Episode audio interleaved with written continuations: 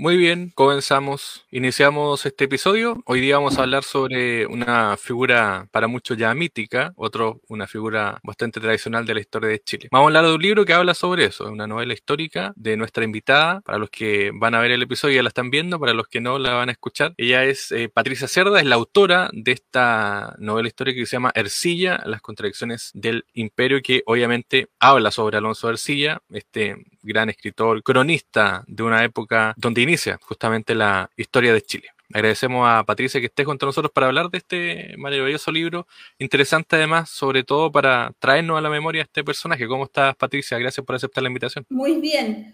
Sí, cuando todavía recién estábamos empezando a existir como cultura mestiza chilena, ¿verdad? ¿Cómo nace la idea? Esto fue una invitación, después de una invitación que me hicieron a España eh, a participar en un certamen de novela histórica que fuimos con Carlos Tromben, porque Chile ese año era el país invitado, me hablaban mucho de Ercilla, porque los españoles buscaban, y eso es normal cuando llegan eh, huéspedes, ¿verdad? De buscar como los puentes comunes, los temas comunes. Y entonces eh, hablaban de Ercilla y, y, yo la verdad que me daba cuenta que solamente sabía eh, muy poco. O sea, sabía que sabía que, bueno, que el autor de la Araucana, sabía que mm, las calles de la ciudad en que yo crecí, Concepción, eh, las calles paralelas al río Biobío, que ahora lo tenemos, ¿verdad? Eh,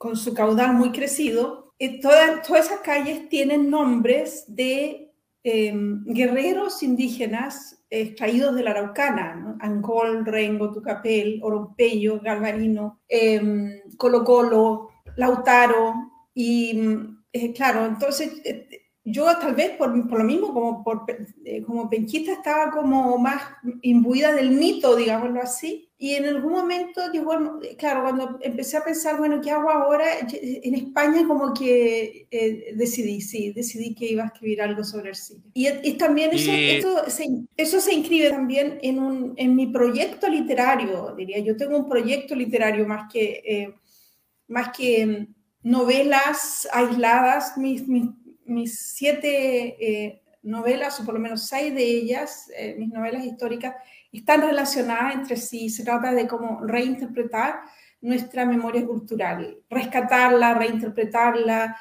Eh, en el caso de las mujeres, por ejemplo, con Mestiza y las infames, de ir a buscar a las mujeres en el no lugar al, que han sido relegadas por, la historia. Y en el caso de Ercilla, bueno, lo teníamos abandonado. Y mm, es casi un escándalo que no haya nada, ninguna novela sobre él, no, eh, existe, no, hay, no ha sido trabajado prácticamente por la ficción. Yo solamente encontré un cuento que escribió Jorge Nostroza, en, el que relata el momento, digamos, más difícil, un momento crítico del paso por Ercilla, de, eh, de Ercilla por Chile, que fue casi, cuando casi lo, lo condenan a muerte, ¿verdad? O casi lo, lo matan. García Hurtado Mendoza. Y mm, eso, entonces, eh, para mí esas son como muchas razones como para, em, como para eh, iniciarme en, en, una novela sobre, sobre él y ver con quién me voy a encontrar, porque yo no sabía con quién me iba a encontrar. Yo, lo que sí yo intuía que me iba a encontrar con muchas cosas que iban a ser relevantes para nosotros, que iba a ser importante saberlas. Eh, por ejemplo, como los, los conflictos con, con, García Hurtado Mendoza, esa enemistad, ese odio que se tenían, ¿verdad? Y que, que al final es uno de los motores de la escritura de la Araucana, descubrir todas esas cosas. O sea, lo que en el fondo también yo descubrí es que nosotros no conocemos ni Arcilla, ni las razones por, la, eh, por las que se gestó la Araucana, ni entendemos la Araucana, siendo que la Araucana es eh, tiene como tema central la conquista de Chile y los inicios de nuestra vida como cultura mestiza. Entonces, al final me encontré con todas esas cosas em, y me alegro mucho haber escrito, sí. Bueno, ahí estamos para la gente que va a ver el episodio, lo está viendo en la portada. Para los que lo van a escuchar pueden buscar ahí obviamente en la portada. Em, con esta maravillosa representación de, Ercilla. Em, ¿Cómo llega? Bueno, en el libro obviamente se, se, habla de esto, pero ¿cómo llega no, no, a Chile, porque él no llega directamente a Chile, es decir, ni siquiera está en su mente llegar a Chile. Pero ¿cómo se traslada desde este lugar de privilegio en que vivía Ercilla, porque era justamente una persona que estaba más agregada mm, al reinado, ¿no es cierto?, Al, a la corona española más directamente que a ser un militar, alguien que busca fortuna en, en el sur del mundo.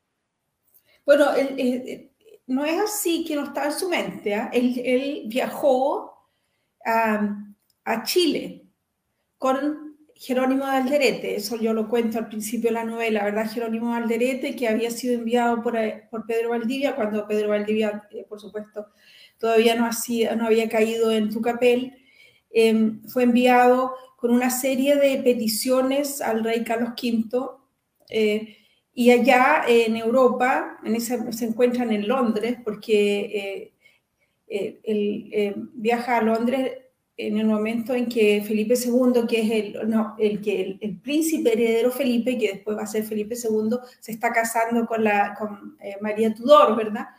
Y ahí estaba también Ercilla, que era un gentilhombre de Felipe II, primero paje y después gentilhombre, él, formaba de la, parte de la corte. Y, y, ahí él se entusiasmó, escuchó las historias, uno se puede imaginar la situación, ¿verdad? Llega este conquistador de Chile, contando que ha recorrido a pie o a caballo un medio continente y que ha llegado a un lugar que se, que se llama Chile y que allí eh, eh, eh, ellos se han asentado y que él es el, la mano derecha de Pedro Valdivia y, y, que Pedro Valdivia manda a llamar a todos los que quieran venir. Él fue también a buscar mujeres, ¿verdad? Y claro, y uno, uno yo le di rienda suelta a mi imaginación, por supuesto en, ese encuentro en Londres y lo que significó ese casamiento y todo. Claro, el, tema es que él, lo que no se imaginó él es que Jerónimo Alderete no iba a sobrevivir ese viaje. Y que él se iba a quedar después solo y desamparado, porque era, eh, Jerónimo Alderete era su único aliado ahí, bueno, un aliado importante porque lo había sido nombrado sucesor de Pedro Valdivia, porque entre tanto, cuando él estaba allá, llegó la noticia de que a Pedro Valdivia había muerto, ¿verdad? Entonces, eh, Anterete se las arregló para que Carlos V lo nombrara sucesor, entonces es muy seguro irse eh, con el gobernador, ¿verdad? Él se imaginó que iba, seguramente que se iba a sentar en Chile, que se iba a casar en Chile, que que él iba a hacer una vida en Chile, que tal vez iba a ser el cronista de Alderete, quizás se iba a transformar en un encomendero, o sea, una serie de planes muy legítimos de, un hombre racentista de esa época, de un hombre curioso como era Ercilla también, interesado, eh, muy, eh, con poco dado al miedo y a las timideces, lo muestra también en su, en su, en su obra. Y entonces, claro, él, él no, no se imaginó que no solamente iba a morir su aliado principal, sino que después iba a quedar, estar rodeado de enemigos, porque eh, eh, Alderete y García Hurtado Mendoza eran enemigos, y esa enemistad la hereda Ercilla de alguna manera. Bueno, y ahí... ¿cuánto, ¿Cuánto tiempo llevó, por ejemplo, documentar porque no es solo la imaginación, sino que documentar el trabajo para el libro, es decir, dónde buscar, con quién quizás hablar. Tú decías, por ejemplo, hay muy poco material de, de ¿Cómo documentar también esta novela? Bueno, hablar con nadie, no hablé con nadie. O sea, la, bueno, la, documentación más importante es, por supuesto, eh, la, la, biografía de José Toribio Medina, Vida de Arcilla, así se llama y José Teorillo Medina es un gran historiador de nuestro siglo XIX, chileno, que fue a España y eh, buscó todo, todo el material que podía encontrar, encontró algunas cosas y a partir de eso escribió su vida de arcilla y eso fue como que la base para mí. Y después yo fui para, para poder profundizar en algunos temas.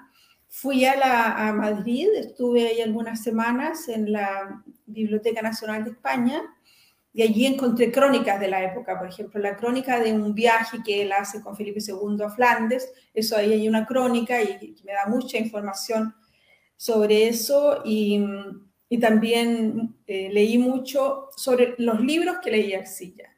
Y bueno, también leí cómo era la educación de los pajes. O sea, hubo en el fondo una investigación mm, sobre em, la corte, la corte en la época de, de Carlos V, eh, también la investigación sobre las crónicas de la conquista, porque Ercilla, si bien es el primero que eh, publica un texto que trata sobre la conquista, hay otros textos más que conocemos ahora, eh, uno, por ejemplo, de Alonso, de, eh, Alonso eh, Góngora y Marmolejo, que después de leer La Araucana decidió que él también iba a escribir una crónica, porque él también había participado en las campañas, en parte junto a Ercilla, y de hecho él está en la novela como un personaje también, este cronista.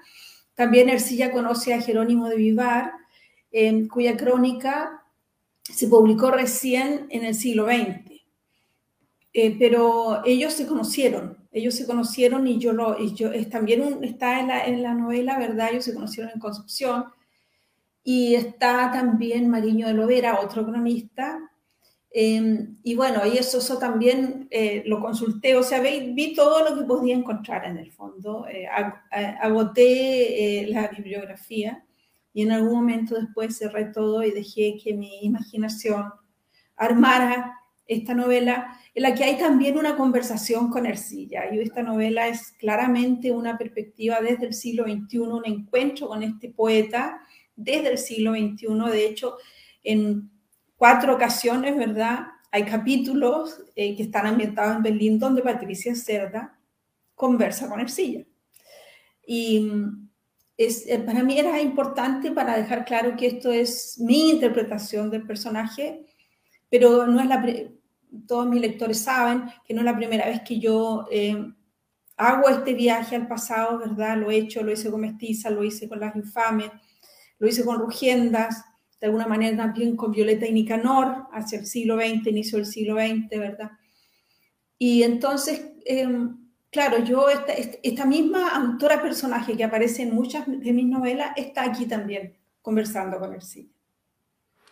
Y en ese sentido de la conversación o de, este mm, imaginarse, volver a conversar con alguien que además documenta muy bien su viaje por, o su paso por Chile, em, ¿qué, te, ¿qué, te, motivó, por ejemplo, a, a decirle, no sé, Arcilla, hay algunas frases que no voy a decir porque aparecen ahí en el libro, pero en, esa conversación también uno ve... en, esa conversación, en esa conversación hay una mm, una intuición de decir, bueno, este es un hombre que hizo algo y que hoy día hay que mantenerlo, hay que traerlo a la actualidad desde su, desde su mirada de cronista. Pero hay también una, intuición, me imagino tuya, de, traerlo porque también él, em, representó, eh, hizo una imagen de Chile, de su época, que, es la que tú haces también con, con tus personajes, no? Bueno, él primero que nada no es un cronista, él es un poeta él es un poeta. Lo que pasa es que eh, la Araucana, y se me olvidó señalar también que una de las fuentes más importantes, por supuesto, fue la Araucana. Eh, yo, yo no es la primera vez que leía la Araucana, yo ya la había leído en algún momento y me había gustado mucho, me había sorprendido, yo siempre pensé que era una obra, eh, a ver, difícil, aburrida, así eh, una obra eh, seca, hermética, no sé, y no es así, es, una, es un libro entretenido que se lee con fluidez, Araucana. Y uno queda muy atrapada con la forma que él cuenta eh, su paso por Chile, ¿verdad? Y estas batallas y todo, a veces con una ironía, por ejemplo, un, un, un, capitán que un día mató a muchos guerreros, él dice que, eh, no dice que mató a guerreros, sino que hizo muchas viudas ese día, ese capitán, eh, habla de esa manera, o, de la, o dice que la, las, armas, las armas de los indígenas daban en el hierro, ¿verdad? En el duro hierro, y que, las que eran, eh, sabemos que eran flechas, ¿verdad? Y que eran lanzas con puntas de pedernal y en cambio las de ellos, que eran balas de hierro, daban en la carne misma. ¿no? Es, es, el, esas son las imágenes. Él es, él es, un, es un poeta muy talentoso. eh, no solamente en la forma como arma sus octavas reales, eh, que las rimas preciosas, sino que las imágenes que utiliza. Y en la invención de los personajes, también inventar personajes. Muchos de estos guerreros, que son nombres de calles en Concepción, son inventados por Ercilla. No existieron nunca. Galvarino, Orompello, eh, Ongolmo, esa gente nunca existió. Eh, la verdad es que solamente sabemos que existió Colo Colo, eh, Lautaro y Caupolicán. No sabemos, nadie más, no hay, las mujeres también son inventadas. Laura es como Laura Petrarca, ¿verdad? ¿No? Esto es un, es, es un poema, es un poema. Él es un poema del Renacimiento muy influenciado por la, por la poesía italiana. Y eh, lo que hace es, a partir de sus visiones y sus experiencias y de sus emociones y, y, todo lo que vivió en Chile, él escribe un poema épico eh, para dar cuenta de todo eso.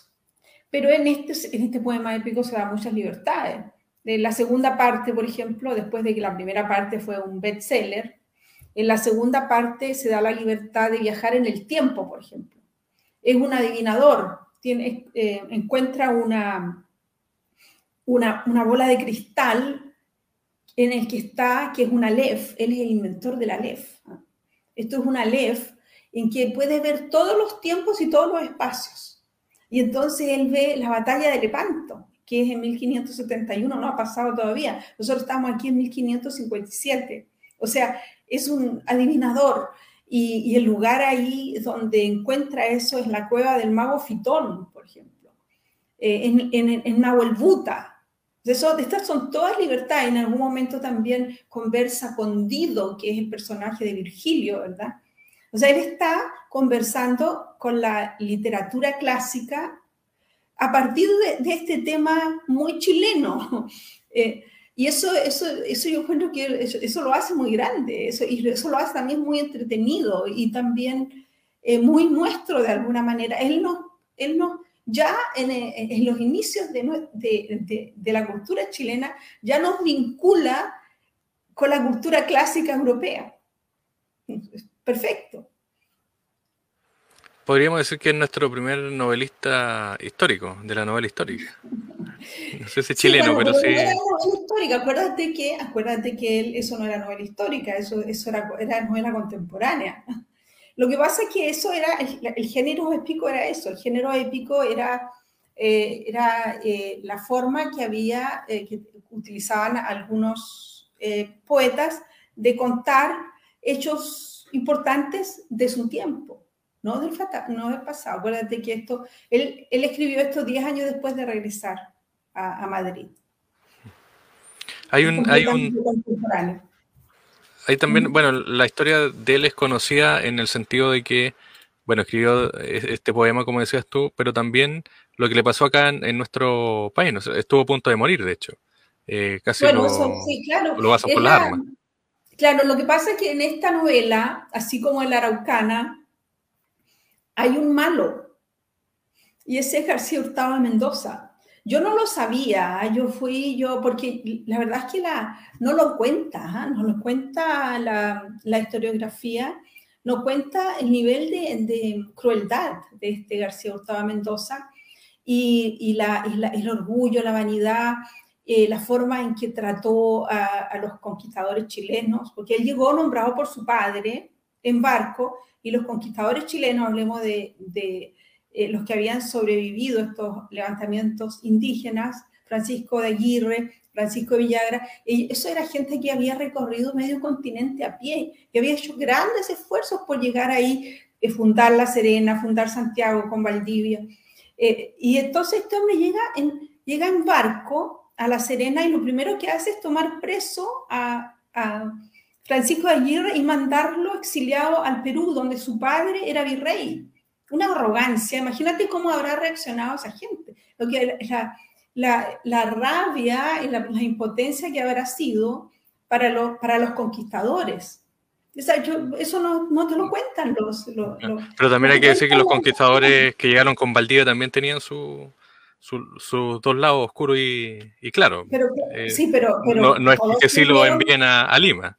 Sí, pero todos se unieron contra García Hurtado Mendoza. Cuando García Hurtado Mendoza llegó a Chile, él llegó con un ejército nuevo y esos eran sus aliados. Pero los que estaban en Chile eran todos enemigos de él. De hecho, García Hurtado Mendoza salió arrancando de Chile. Se lo, eh, salió desde Papudo, del puerto Papudo. arrendó un barco ahí y, y salió arrancando, si no lo hubieran linchado. Esa es la situación. Pero para ti, Gustavo de Mendoza es como el villano de, la película, por así decirlo. Es el malo. Es el malo. Yo, eh, es el malo porque, ¿sabes por qué? Villano no, es que es un noble. Hay que tener cuidado con los términos. ¿ah? Él es un, es un noble y, eh, la novela se llama Ercilla y las contradicciones del imperio. Y una de las contradicciones del imperio son los conflictos entre los conquistadores de esta primera generación de conquistadores que fueron los que fundaron las ciudades, los que, en el fondo, los que doblegaron a los, a los pueblos indígenas que encontraron, los Pizarro, los Valdivia, ¿verdad? Em, es, esa, esa persona, ese, ese grupo de conquistadores entra en un conflicto muy grande cuando Carlos V se da cuenta de que estas tierras no eran pobres, que había un Potosí ahí y que había que cuidarlo. Y entonces empieza a mandar a los nobles, a los marqueses, a los García Gustavo Mendoza, que era marqués de Cañete, ¿verdad? Y, eh, eh, uno de sus ancestros era el conde de Osorno, por eso están esas ciudades, Osorno, Cañete, ¿verdad? Y él quiso inmortalizar su nombre. Eh, entonces, claro, por supuesto que aquí hay, hay conflictos y contradicciones. Bueno, donde más se vivieron es en el Perú, ¿verdad? Con la, la, rebelión de los hermanos Pizarro, cuando eh, después de que ya había muerto eh, Francisco por esta primera guerra civil con, Almagro, ¿verdad? Eh, ellos heredaron, digamos así, su legado y, se, ven confrontados con estos nuevos virreyes, que, estos nobles que manda ahí, y de hecho los mataron, los primeros virreyes que llegaron al Perú fueron asesinados por los Pizarro, ¿verdad? Y un tiempo incluso en que Perú fue, cuatro años, Gonzalo Pizarro fue eh, el gobernador del Perú independiente, independiente. Todas estas contradicciones, de, eso se sabe muy poco. Nosotros tenemos una, una, una idea de la conquista y de la colonia muy, muy blanco-negro, muy, em, esquemática, digámoslo así. Y me parece que es interesante ver eh, todos estos conflictos, porque estos conflictos no se acaban nunca y terminan con la independencia. De hecho, eh, eh, Pizarro es uno de los, Gonzalo Pizarro es uno de los líderes, digámoslo así, de la independencia. López de Aguirre, otro que se revela, es hasta el día de hoy un personaje controvertido e interesante, que ha merecido como cinco novelas, películas, ¿no? porque que muestra las contradicciones que había en ese tiempo. Bueno, no, termina nunca tan así que todavía estamos viviendo el conflicto en la Araucanía, el Biobío y toda esa zona, producto también de la conquista. Em, termina yéndose al exilio. Ercilla se va, em, tú lo decías, escribe después este, este poema épico. Em, y, qué pasa ahí también con, él, como persona en sí? Porque también el orgullo, el ego y todo eso, me imagino que tiene un impacto en, en Ercilla. Sí, otra, tengo que rectificarte nuevamente. No lo escribe después. Él está, eh, mientras, mientras está en, las batallas, si él lo cuenta en la, en la, Araucana, ¿verdad? Está escribiendo también. Está tomando nota, y yo también lo cuento ahí en la novela, como él está eh, eh, preguntando, él está ahí eh, entrevistando. Eh, eh, es, muy curioso, quiere saber todo lo que, porque él sabe mucho, ya sabe mucho. En, la Araucana da cuenta de que está muy bien informado de lo que pasó aún antes de que llegara él, porque la primera parte se trata de verdad de la, conquista de Valdivia. Em, se trata de la llegada de Valdivia y todo eso, y después recién entra él en la escena. Eso es en la segunda parte cuando entra, él, entra él en la escena. O sea, la primera parte termina cuando él viene en el barco y hay una tormenta. Y es, claro, y él, está escribiendo y de hecho eh, ese, ese, es el material que después le sirve para escribir su, su primera parte. La, o sea, la primera parte, digamos así, la iba escribiendo en el momento y por, eh, nos podemos imaginar que después él, le agregó mucho y, lo, y bueno, la terminó, ¿verdad? Y la, y la publicó 10 años después de su regreso a España. La publicó, eh, la, la, la, primera parte salió en el año 69, él regresó el 64, o sea, 10 años después en el fondo de su salida de Chile. Claro, me refería a la, a la, em, publicación más que a la a que lo escribiera, porque claro, acá, estando acá me imagino que eh, no sé si tiene el dato si él tenía algún eh, bueno, en ese tiempo no sé cómo se hacía, eh, cómo ir eh, redactando, porque no había cuadernos, cosas así, no sé cómo lo, lo hacía Arcilla. En hojas, no, en hojas sí llegó, se trajo papel del Perú en hojas y con plumas, ¿verdad?, de ganso y con tintas, que ellos tenían sus tintas especiales ahí. Él siempre andaba con su tinta, bueno, yo lo cuento en la Araucana, ¿verdad?, que eh, en la novela, que él andaba siempre. Y él cuenta también de la pluma, habla de su pluma y del papel, y a veces en cuero se escribía eh, de animales que cazaban, ¿verdad?, y le sacaban el cuero, él lo, lo resecaba y escribía ahí. O sea, siempre encontraba un lugar donde, donde escribir. Pero la segunda parte de tu pregunta, ¿cuál era? Se me olvidó, es que no te la contesté. Eh, era obviamente el tema de el, del ego, de, de, lo personal, de lo interior, de, porque finalmente un hombre que se va exiliado no en, en, buenos términos, y además de haber pasado, como decía, por esta experiencia de que casi, bueno, lo, lo matan acá. Sí, sí, bueno, eh, lo que, sí, hay un momento cuando están en la imperial, ¿verdad? Cuando eh, van a, a celebrar eh, la noticia que ha llegado que Felipe II ha sido nombrado rey, sucesor de Carlos V. Eh, y ahí hay una fiesta y en esa, y en esa, eh, en esa celebración em, entra en conflicto, eh, se pelea con otro señor que se llama de apellido Pinedo y ahí se mete García Hurtado Mendoza y, y, los declara, eh, los, los eh, condena a muerte a los dos. Yo veo ahí, porque tenemos que pensar que García sabía la importancia de Arcilla, sabía la cercanía con el rey, sabía que le iba a contar algunas cosas. Y ahí él, él, él estaba siempre pensando en deshacerse de él. Y entonces era como el momento, pero al final después no se atrevió. No se atrevió porque hubiera tenido que dar eh, explicaciones. Yo pienso que eso fue la situación. Él sabía que Ercilla se escribía con el rey, sabía que lo había acompañado en sus viajes, que eran amigos, ¿no?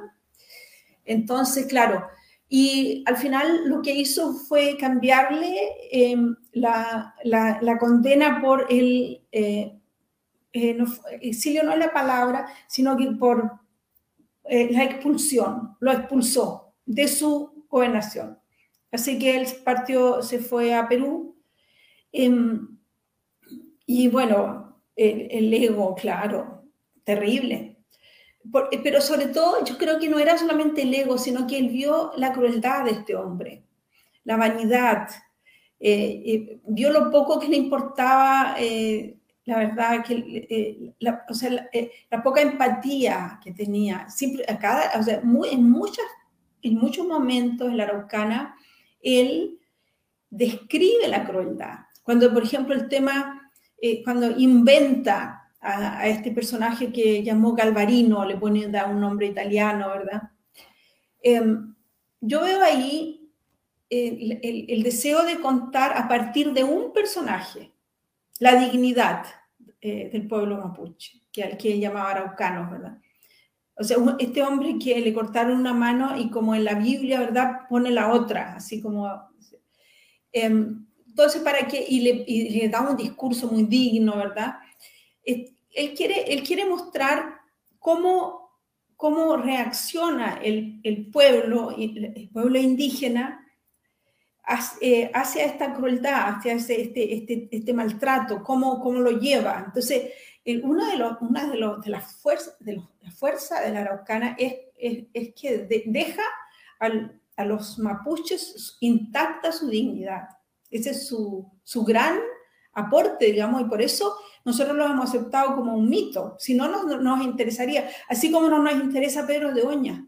Pedro de Oña que escribió Arauco Domado, que es, un texto que mandó a escribir García Hurtado Mendoza, para, digámoslo así, para, es una, como una, una contestación a la araucana, porque vio que Pedro de Oña era un hombre que tenía mucho talento poético, nacido en Angol, vivía en, Lima, cuando él era ya virrey del Perú, y entonces ahí pensó que con eso como que iba a, a limpiar su imagen, digámoslo así, y le mandó a escribir este texto que copió en todo a la araucana, solamente eh, le cambió algunas cosas y es que ahí sí hay un personaje que es García Hurtado Mendoza y ahí lo deja como maravillosamente. Y los indígenas son malos son bárbaros, son sucios, son, son, eh, son terribles. Y entonces ese, ese, texto no tiene ningún valor, porque no, no, no, acepta la dignidad del otro. Y un texto literario que no acepta la dignidad del otro no tiene ningún futuro. ¿Cómo ha estado la recepción de, del libro? Estuviste también en Chile, eh, incluso dimos con el expresidente Ricardo Lago, estuviste, le regalaste el libro. Sí, se lo llevé, sí. Eh, no, bien, bien, se está, se está vendiendo bien. Hace poco también hubo eh, una, una bonita, eh, un bonito reportaje del Mercurio, ¿verdad? Está bien, yo ahora yo pienso que esta es una, es una novela de largo alcance. lo que a mí me gustaría es que de alguna manera invitara esto, motivara a los profesores de, de lenguaje a volver a tratar la novela. Eh, eh, eh, la verdad es que yo no la escribí para eso, pero yo pienso que ahora que está ahí, y, porque ha tenido una buena recepción y, han surgido buenas conversaciones como esta que estamos teniendo ahora, y mm, yo sí estoy, estoy viendo que mm, podría ayudar a entender la araucana, a entender Ercilla y poder entonces entrar a ese texto con menos miedo Em, y podernos identificar más con él, hacerlo más propio, y como lo es, es, es nuestro, ese texto es nuestro. Eh, Neruda tenía mucha razón cuando dijo que Chile, eh, eh, Chile es un invento de Alonso de Silla, eso lo dijo Neruda. Y, y, Zurita dijo que en algún momento, creo que fue en la Universidad de Chile, cuando le, le dieron honoris causa, que Chile antes de ser un, em, un país fue un poema. Eso dice ahí. Así es que yo, estoy muy de acuerdo, estoy muy de acuerdo y, me doy cuenta de que en el fondo los profesores de lenguaje no entienden a Ercilla y esa es una de las razones por qué no lo, no lo enseñan. O sea, no entienden que este era un amigo de Felipe II que mm, le escribió eso para contarle a su rey las cosas que pasaban en Chile como, no se como nadie contaba las cosas, eh, sin hipocresía, con sinceridad, ¿verdad? Hablando de las crueldades y nombrándolas como son, em, defendiendo la dignidad, como digo, de, los vencidos, que en esa época todavía no eran vencidos y que nunca fueron vencidos. Em, bueno, defendiendo la, dignidad de los indígenas. y y eh, contándolo desde la emoción, desde lo vivido.